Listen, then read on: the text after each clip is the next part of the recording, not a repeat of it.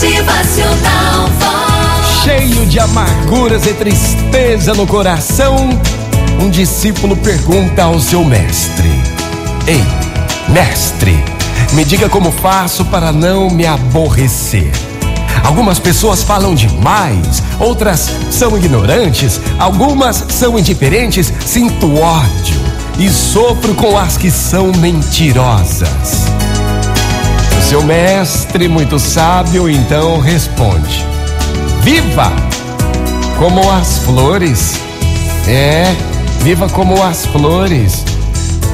Ah, mas viver como as flores? Como assim, mestre? perguntou o discípulo. Então o mestre finaliza: Repare nessas flores.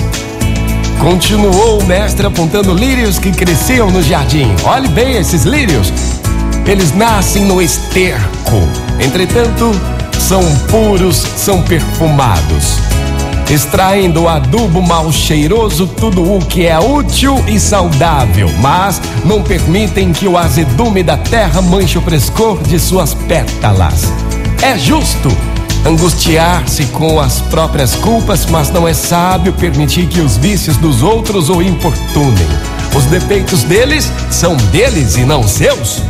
Se não são seus, não há razão para aborrecimento.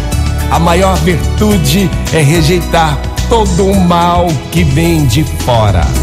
O mal que engana, o mal que ilude e que depois, que depois faz brotar aborrecimento no teu coração. É você quem faz as suas escolhas, meu jovem. Tá na hora de rejeitar todo o mal que vem de fora. Muito bom dia para você, uma ótima manhã. Motivacional Vox. O seu dia melhor. Qual será a sua escolha para hoje? Qual será?